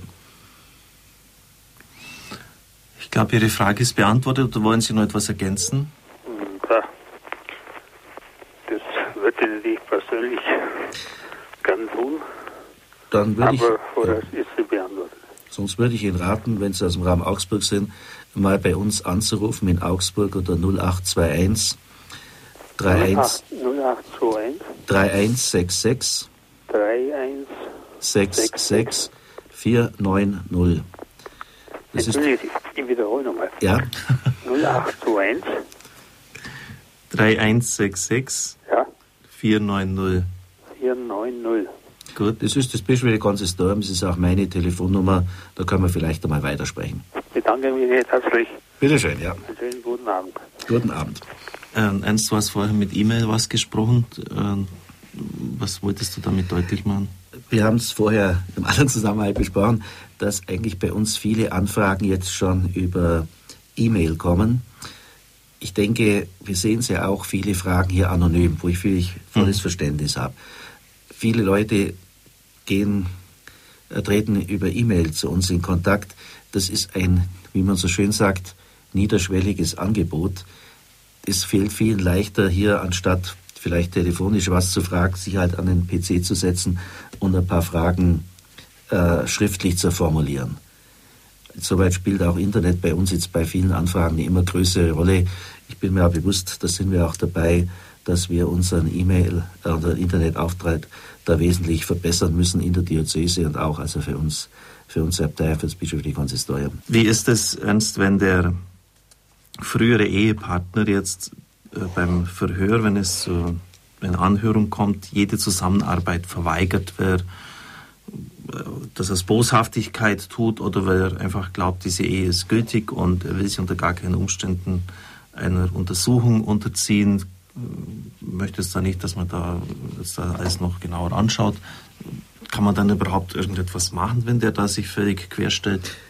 Also grundsätzlich kann man ein Verfahren auch führen, wenn ein Ehepartner überhaupt nicht bereit ist, sich auf ein Verfahren oder eine Aussage irgendwas einzulassen. Es wird natürlich schwieriger, gerade wenn äh, das Problem bei diesem Betreffenden liegt. Also sprich, wenn der, der andere die Unauflöslichkeit ausgeschlossen hat. Und jetzt habe ich das Problem, dass der nicht aussagen möchte, wird die Sache schwieriger. Aber wenn Zeugen bestätigen können, und der hat uns von vornherein schon gesagt, er will keine Kinder zum Beispiel, mhm. und das hat er uns vor der Ehe schon äh, unabhängig voneinander gesagt, kann auch das Verfahren ohne ihn laufen. Also es kann niemand, ob bösartig oder nicht, das Verfahren dadurch verhindern es wird natürlich schwieriger. Und wir sind natürlich auch verpflichtet, den anderen Partner anzuschreiben und auch die andere Seite zu hören. Das ist ganz klar. Wir haben eine Hörerin jetzt auf Sendung aus Kempten, ruft sie an. Grüß Gott. Ja, grüß Gott, Herr Pfarrer. Grüß Gott. Ich habe eine Frage und zwar war ich 25 Jahre verheiratet. Wir haben damals geheiratet, weil ein Kind kommen ist. Äh, wir sind sechs Jahre, haben wir jetzt getrennt gelebt und vor ein paar Wochen bin ich geschieden worden. Mein Mann hat gesagt, äh, er wollte nie heiraten. Er hat einen, einen Tag der Trauung ganz klar gewusst, er müsste eigentlich Nein sagen. Ist sowas ein Grund für eine Annullierung?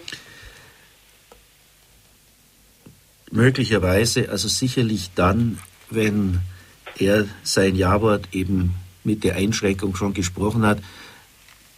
Ich sage zwar jetzt ja, aber wenn es schief geht, lasse ich mich wieder scheiden. Das scheint ja in so einem Fall eigentlich ziemlich naheliegend zu sein. Mhm. Denn wenn ich der festen Überzeugung bin, diese Ehe geht schief oder es ist ein völlig falscher Entschluss, mhm. dann steht er meistens als zweites im Hintergrund und deswegen, wenn tatsächlich äh, die Sache schief gehen sollte, dann gehen wir halt wieder auseinander und ich lasse mich scheiden. Mhm. Das wäre dann ein Scheidungsvorbehalt.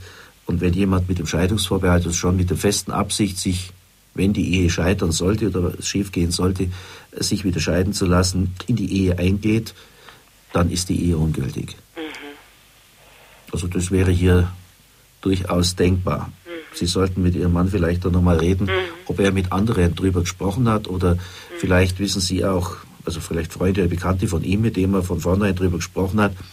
Vielleicht noch der Hinweis, bei uns sind Zeugen, jede Person, das können auch Eltern, Geschwister sein, da gibt es bei uns keinerlei Beschränkung. Denn wenn man solche Sachen bespricht, dann doch meistens im Freundes- oder Familienkreis. Ja, also er hat da mit Sicherheit mit niemand drüber geredet. Ich weiß einen Freund, mit dem könnte er drüber geredet haben. Das wäre möglich. Aber wie ist denn das überhaupt, wenn jetzt mein Ex-Mann zustimmt der ganzen Eheannullierung und das auch selber aussagen würde? Dann würde ist das sehr hilfreich, aber grundsätzlich brauchen wir auch zwei Zeugen. Ah ja, okay. Mhm. Nee, weil pff, das waren halt Jahre, ich meine, wir waren lang verheiratet, wir haben drei Kinder äh, man hat es eigentlich nie verstanden, warum es nicht wirklich funktioniert. Aber wie er mir das gesagt hat, habe ich mir gedacht, ich habe ja gar keine Chance gehabt. Jetzt ist mir alles klar. Verständlich dann, dass man im Nachhinein sieht, aha, da ist von vorne was schief Ja, klar.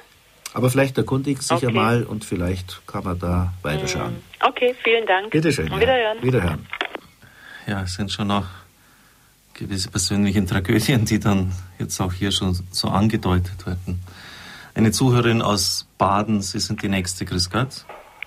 Grüß Gott. Grüß Gott. Ich habe eine Frage.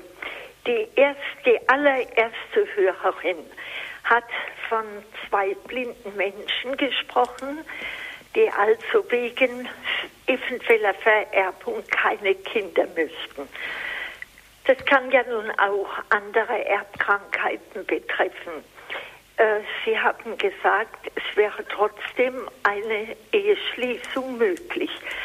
Nun ist es ja aber so, meine Frage ist, wie ist es dann äh, mit dem Geschlechtsverkehr?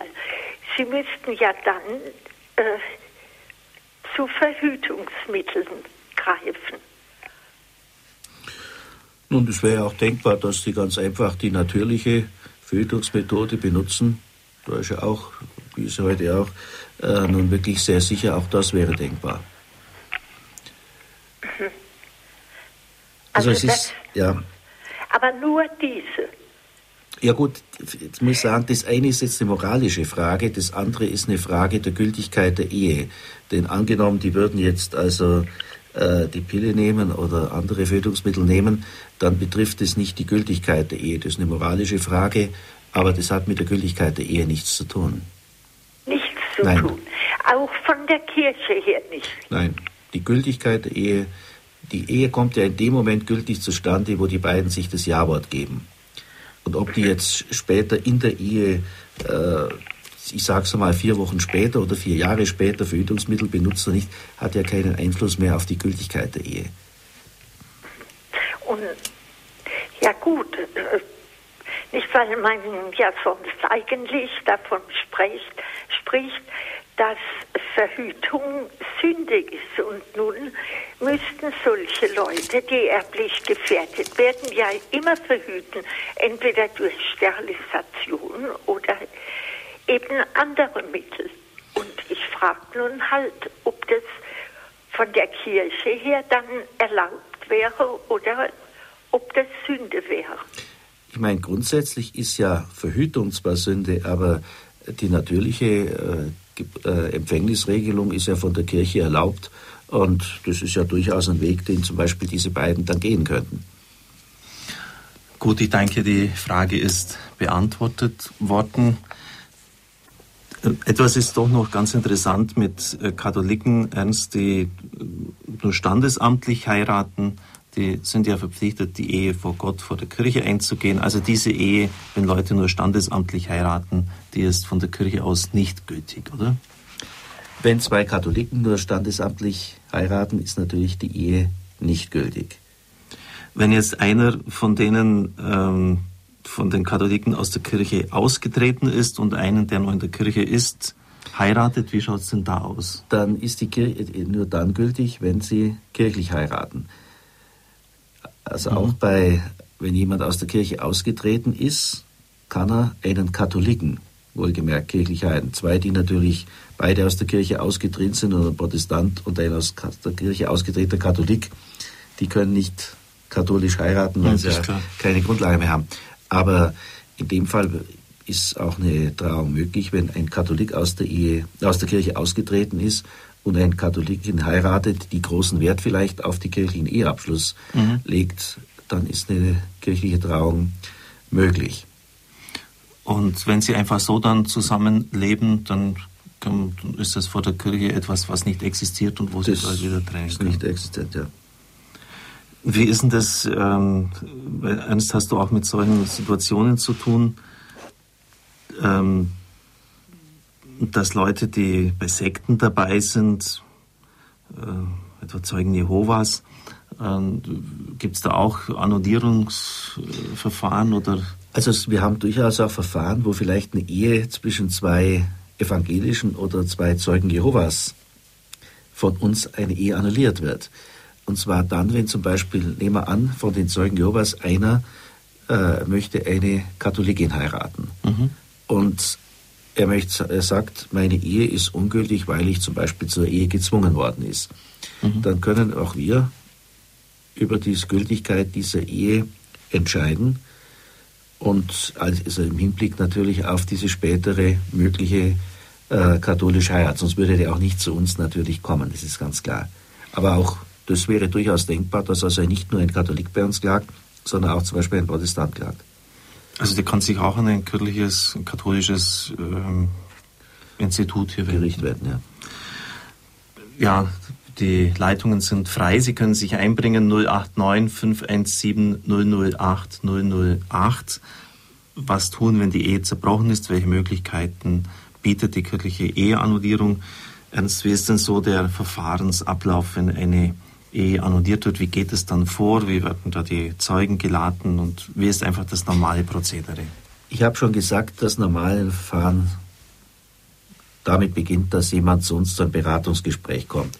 Es gibt auch die Möglichkeit, dass jemand selber einen kirchlichen Anwalt sich nimmt, jetzt keinen staatlichen, der würde uns hier nicht weiterhelfen, aber es gibt eigene kirchliche Anwälte, mhm. die uns da, die uns dann also entsprechend oder den Leuten entsprechend helfen, die Klage einzureichen. Nach dem Beratungsgespräch geben wir möglicherweise den Leuten bei uns einen Klageantrag mit. Die können dann die Klage bei uns einreichen. Das brauchen die dann nur ausfüllen und etwas erläutern, entsprechend Unterlagen. Das wird den Leuten dann schon gesagt, bei uns bringen. Klageberechtigt sind ja nur die beiden Ehepartner. Dann wird die Klage angenommen, es wird so entschieden, liegen genügend Anhaltspunkte vor, dass die Ehe wirklich ungültig sein könnte, dass das Verfahren eröffnet wird. Dann werden zuerst die beiden Ehepartner angeschrieben, die werden einzeln befragt, die Zeugen werden einzeln befragt.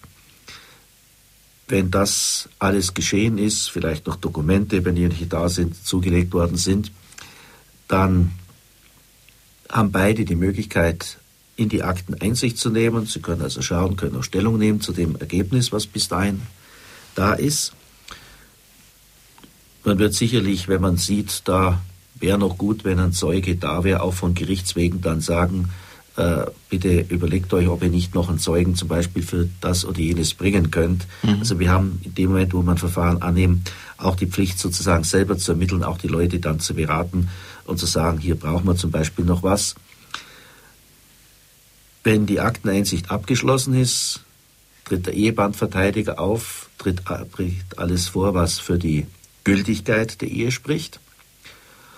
Und dann setzen sich, sind immer drei Richter, immer ein Richterturnus. Da macht zuerst jeder der einzelnen Richter macht eine Stellungnahme. Dann setzen sich die Richter zusammen, machen die eigentliche Urteilssitzung, fällen ihr Urteil und dann wird das Urteil ausgefertigt. Sollte die Ehe annulliert werden, dann geht das noch in eine zweite Instanz von Augsburg dann nach München und die entscheiden dann, es wird von Amts wegen weitergegeben, kann man das auf einem kurzen Weg einfach bestätigen dann wird einfach ein Dekret ausgestellt, dass äh, die Ehe also annulliert ist, dass das alles in Ordnung war. Und nach dieser zweiten Entscheidung äh, sind die beiden Ehepartner dann frei, auch wieder eine neue Verbindung einzugehen. Gelegentlich hört man, dass auch Fälle nach Rom gehen. Ich habe schon die Sacra Romana Rota erwähnt. Zieht da Rom Fälle an sich oder sind das ganz extrem verwickelte und schwierige? Das passiert eigentlich bei uns in Deutschland ganz, ganz selten. Äh, die Saga Romana Rota, äh, heute sagt man nur Rota Romana, mhm. die ist das Gericht dritter Instanz. Also die werden keine Fälle äh, jetzt von Deutschland direkt annehmen. Mhm. Theoretisch besteht zwar die Möglichkeit, sich sofort an die Rota zu wenden, aber das ist etwas komplizierter. Da ist auch Anwaltspflicht, es ist auch teurer, kann man ganz gleich deutlich sagen dass normalerweise eigentlich die Verfahren in Deutschland abgeschlossen werden durch zwei Instanzen. Ist tatsächlich mal eine dritte Instanz notwendig? Nehmen wir an, das erste Urteil war negativ, mhm. die zweite Instanz hat positiv entschieden, dann muss ja noch einmal, das Urteil muss ja genau. zweimal bestätigt sein. Mhm. Also es müssen zwei gleichbleibende Urteile da sein. Äh, dann würde die Sache an die Rota gehen, aber erfahrungsgemäß werden die meistens wieder von der Rota dann zurück nach Deutschland delegiert, die Verfahren. Also es sind kaum deutsche Verfahren überhaupt in Rom anhängig. Wir haben eine Hörerin aus Österreich, die wir auf Sendung nehmen möchten. Grüß Gott. Ja, grüß Gott. Ich habe einen folgenden Fall. Der Mann sagt kurz vor der, vor der Hochzeit, die Frau hat ihn gratuliert, er sagt, ich mag es nicht. Ist da nicht die Ehe ungültig, wenn er vor der Ehe schon sagt, ich mag es nicht? Seine, seine zukünftige Frau? Sagen wir, aus dem Satz allein würde ich es jetzt noch nicht sehen, aber wenn hier im Hintergrund steht, dass der vielleicht wirklich überhaupt nicht vorgehabt zu hat zu heiraten oder es war das Geld dahinter, was Geld war dahinter auch. Wenn es nur das Geld gewesen ist, gut, es gibt natürlich immer, es ist immer sehr schwer zu sagen, welche Motive hat jetzt jemand konkret eine Ehe äh, einzugehen. Sicher mag manchmal wirtschaftliche Dinge auch eine Rolle spielen. Wenn das natürlich der alleinige Grund ist, dann ist es sehr äh, fraglich und äh, es muss auf jeden Fall, die Ehe ist, das ist keine Frage, wirklich eine gesamtmenschliche Beziehung. Wir sagen, das ist ein wirklicher Lebensbund und die Gemeinschaft des ganzen Lebens. Wenn jemand natürlich nur den Partner heiratet, um an dessen Geld zu kommen, am Partner überhaupt kein Interesse hat, äh, dann wäre eine Ehe natürlich ungültig. Wenn der sagt, ich will bloß dein Geld, dich selber will ich überhaupt nicht. Denn äh, eine Ehe heißt, Ja zum Partner zu sagen und nicht nur zu dessen Geldbeutel zu sagen. Dann hätte ich noch eine Frage. Ich habe einmal gehört, wenn man Grund einer Schwangerschaft heiratet, ist die Ehe auch ungültig. Das muss nicht sein, denn es kann ja sein, dass man sagt, gut, wir leben schon lang zusammen, jetzt die Schwangerschaft ist jetzt der Grund, dass wir sagen, ja, jetzt machen wir endlich die Sache sozusagen fest.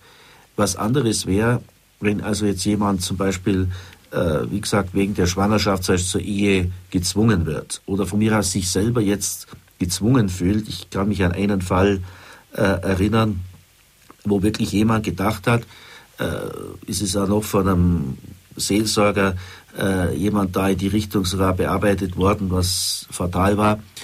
Du musst jetzt äh, den Vater von dem Kind heiraten, sonst ist es eine Sünde und so weiter und so fort, obwohl das überhaupt keine tragfeste, Bezie tragfeste Beziehung war. Und unter diesem psychischen Druck jemand dann einen Partner heiratet, den man ja überhaupt nicht heiraten möchte, dann wäre natürlich die Ehe ungültig. Dann kenne ich noch einen Fall.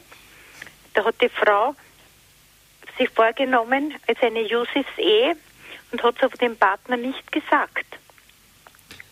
Und wie es dann so weit kommt, hat sie gesagt, nein, ich habe das, jetzt sind wirklich die dann auch auseinander. Das ist eigentlich ungültig, nicht? Das wäre für mich schon deswegen ungültig, weil ich sagen muss, das ist ja fast eine arglistige Täuschung. Denn ich meine, der Mann erwartet eine ganz normale Ehe. Ja, und sie sagt ja, dann, also ja. bitte, aber das nicht. Im Übrigen ist ja die Ehe, selbst wenn eine Ehe, äh, wenn eine Ehe gültig abgeschlossen ist, aber nicht vollzogen ist, was Ja. durchaus vorkommt, dann kann man diese Ehe auflösen.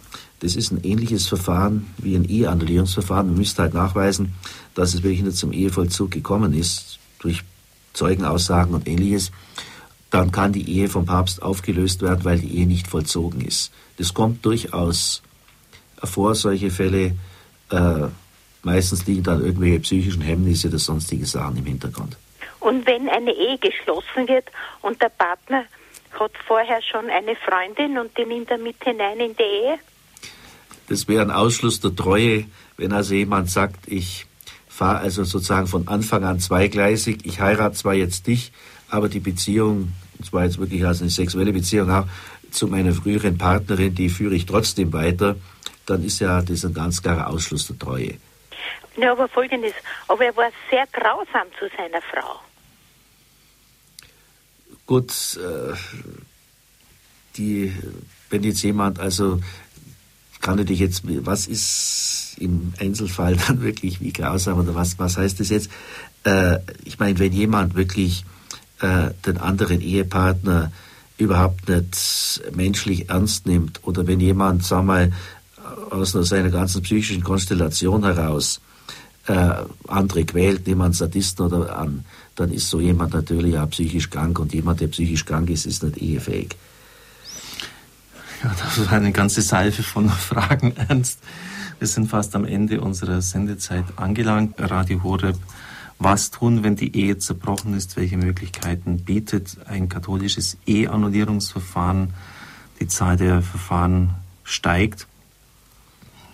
Ein Interesse, das also immer mehr wächst und das sicher auch durch die modernen Kommunikationsmittel noch zunehmen wird. Wir haben jetzt am Schluss noch gesprochen, wenn jemand äh, den anderen quält, also äh, masochistisch sozusagen unterwegs ist. Ein katholischer Partner ist psychisch krank, der andere ist Scientologe. Ist diese Ehe gültig? Also, wir fangen einmal mit dem psychisch krank an.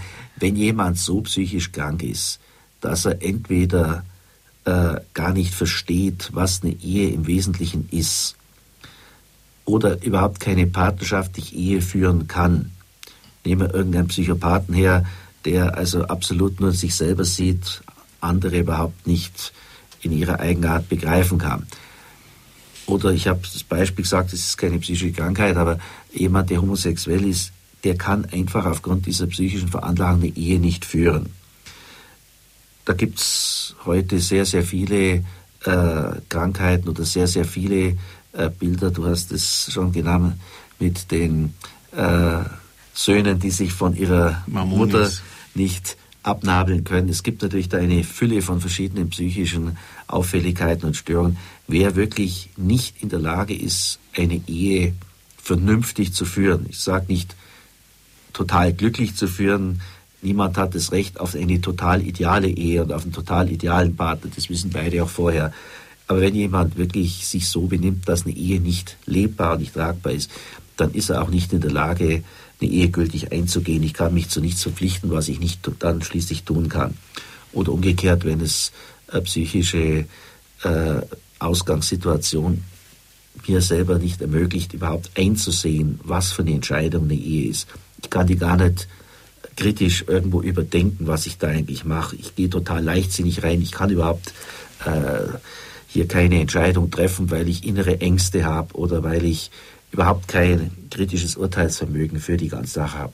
Dann ist die Ehe natürlich auch ungültig. Und was war jetzt mit dem äh, Scientologen? Hat das irgendeine Relevanz für euch? Das kann natürlich sein, wenn der so in seiner äh, Sekte oder in seiner Gruppe aufgeht, dass er zum Beispiel psychisch irgendwelche Defekte hat, was ja bei Sekten und solchen Sachen nicht selten vorkommt. Mhm. Aber gut, allein die Tatsache, dass jemand zu einer Sekte gehört oder zur Gruppe gehört, das allein macht die Ehe nicht ungültig, wenn es der andere Partner zum Beispiel vorher gewusst hat.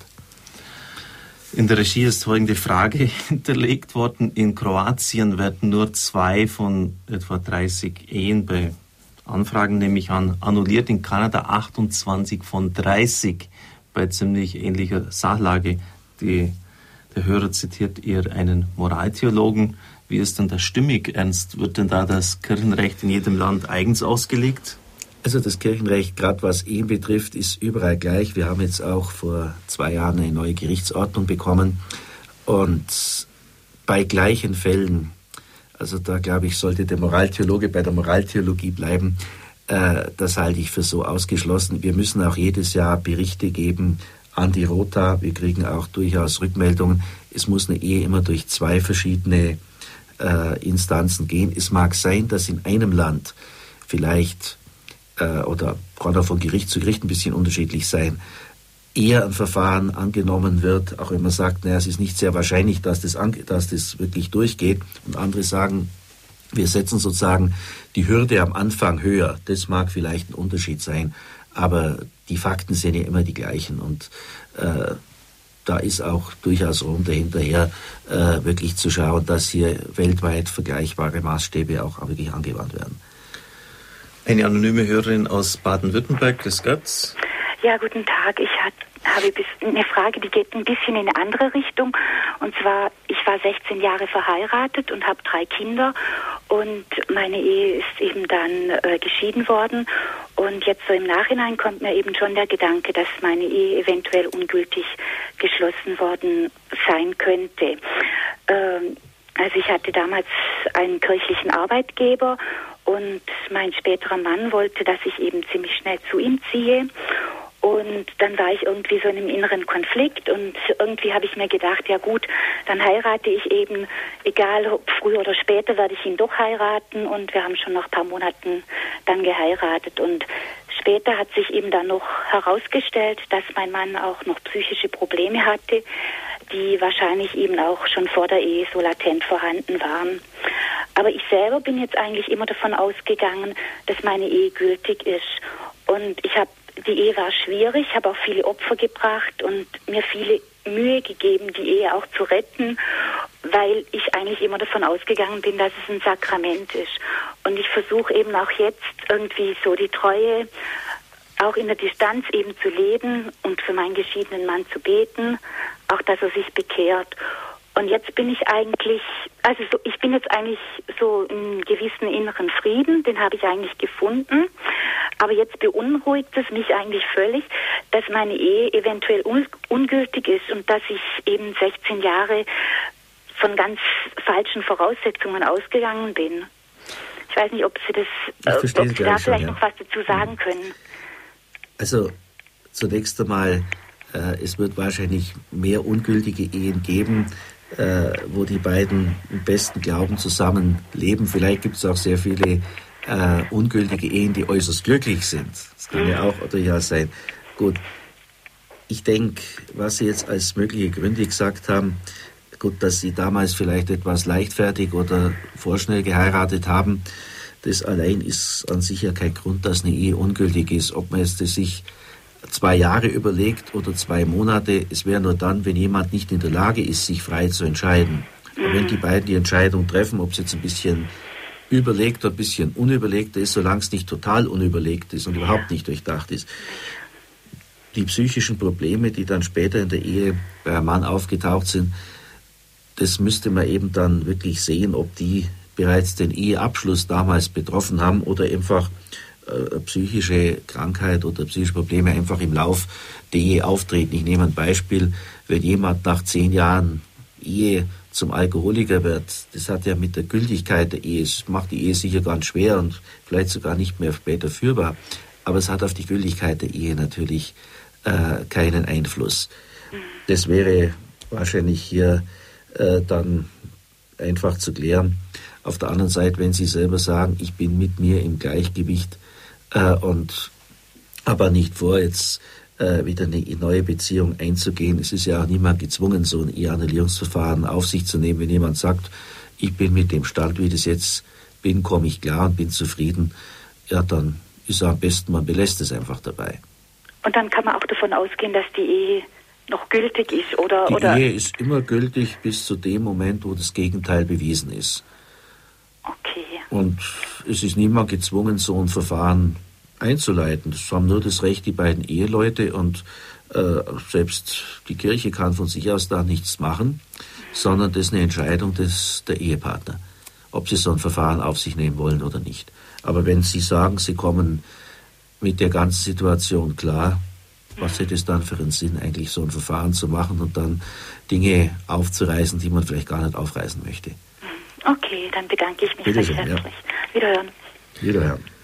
Ja, die Sendezeit ist vorbei. Was tun, wenn die Ehe zerbrochen ist? Welche Möglichkeiten bietet ein kirchliches Eheannullierungsverfahren? Vielleicht noch eine Frage zum Schluss, Ernst. Das sind Leute viele Jahre verheiratet, sind mehrere Kinder da und irgendwann leben sie sich auseinander, es kommt zum Streit und dann sucht man natürlich äh, nach Möglichkeiten, das Ganze wieder aufzulösen. Man lässt die Eheprotokolle kommen und stellt irgendwie fest, also das, was damals aufgesetzt worden ist, als man kirchlich geheiratet hat, als man zum Pfarrer ging und der Pfarrer hat irgendwie formale Fehler jetzt begangen, dass der trauende Priester nicht unterschrieben hat oder dass, dass er gar keine Trauungsvollmacht in der Gemeinde hatte. Also wirklich äh, eigentlich aus unserer Sicht Marginalien. Äh, Aber rein rechtlich sind nicht alle Verpflichtungen erfüllt. Und, und äh, ja, da hast du eigentlich keine andere Chance, als dann sagen, das wird annulliert. Es kommt extrem selten vor. Also Fälle, das wissen jetzt natürlich mehr äh, Priester oder Pfarrer, dass eine mangelnde Delegation, also dass der Traupriester gar nicht berechtigt war, äh, die Trauung abzuhalten und deswegen also gar nicht äh, gültig trauen konnte, das kommt extrem selten vor. Ich habe da vielleicht, gut, ich habe das ja einen Fall mal gehabt, muss ich dazu sagen, aber das habe ich jetzt vielleicht in 15 Jahren, wo ich jetzt im kirchlichen Gericht bin, zwei, drei, viermal gehabt. Das kommt sehr, sehr selten vor. Gut, ich glaube, wir haben das Thema erschöpfend behandelt. Ich danke Ihnen, liebe Zuhörer und Zuhörer unseres Radios. Ich bin jetzt auch schon nicht wie du 15, aber doch immerhin zwölf Jahre im Geschäft. Wie man so schön sagt, moderiere fast jeden Sonntagabend diese Standpunktsendung. Und es war erstaunlich heute diese Bandbreite der Zuhörer und Zuhörerinnen Augsburg, Freiburg, München, Luxemburg, Liechtenstein, Kempten, Baden, Baden-Württemberg, Österreich. Also es ist äh, ziemlich auch durch unsere Lande gegangen. Es ist die erste Sendung überhaupt, die ich moderiert habe, bei der überhaupt äh, niemand sich mit Namen gemeldet hat. Die erste Sendung in zwölf Jahren sind nur anonyme Zuhörer, Zuhörerinnen, was man ja verstehen kann, wenn man die Problematik bedenkt. Ich danke Ihnen, dass Sie sich eingebracht haben. Dadurch hat die Sendung natürlich an Lebendigkeit gewonnen. Ich darf auf die Standpunktsendungen, die anstehen, hinweisen. Am kommenden Sonntag Annäherung an die Wüstenväter. Das wird der Chefarzt der Adula Klinik. Hier sind Dr. Godehard Stadtmüller. Die Sendungen mit ihm sind spirituell von einer großen Tiefe. Er kann aus dem reichen Fundus seiner täglichen Praxis schöpfen. Demütigung und Demut ist das Thema. Und dann am 9. Dezember, einen Tag nach dem Geburtstag des Radios, also elf Jahre Radio Horeb Rückblick und Ausschau. Die Sendung werde ich selber moderieren. Es wird um ganz Grundsätzliches gehen. Wo steht das Radio? Wo wollen wir hin? Anfangs, eingangs bei der Sendung haben Sie das auch schon ein bisschen gehört. Wir wollen auch andere Nationen unterstützen, nicht nur jetzt an uns selbst denken und wie wir die eigene Reichweite steigern können, sondern anderen Nationen die Hand reichen. An Weihnachten oder kurz vor Weihnachten wird dann Dr. Karl-Heinz Fleckenstein aus Jerusalem eine geistige Führung durch die Geburtsgrotte in Bethlehem anbieten, die Sendung auch dann live gestalten. Ja, danke dir, Ernst, dass du heute gekommen bist. Hat das in etwa das, was jetzt so von den Zuhörern eingebracht worden ist, ist das identisch mit dem, was du täglich zu bearbeiten hast? Weitgehend. Es kommt also dann bei mir im Büro noch alle möglichen Fragen zu Taufen, zu Kirchenverwaltung oder sonstigen Dingen dazu. Aber es ist ein wirklicher Durchschnitt durch viele Fragen, die bei uns jeden Tag im Büro landen. Ernst, ich, es ist immer üblich, wenn Priester da sind, dass sie auch noch den Segen spenden. Ich bitte dich einfach, das zum Schluss auch noch zu tun für all unsere Zuhörer und Zuhörerinnen. Der Herr sei mit euch. Und mit deinem Geiste. Es segne und behüte euch der allmächtige Gott, der Vater und der Sohn und der Heilige Geist. Amen.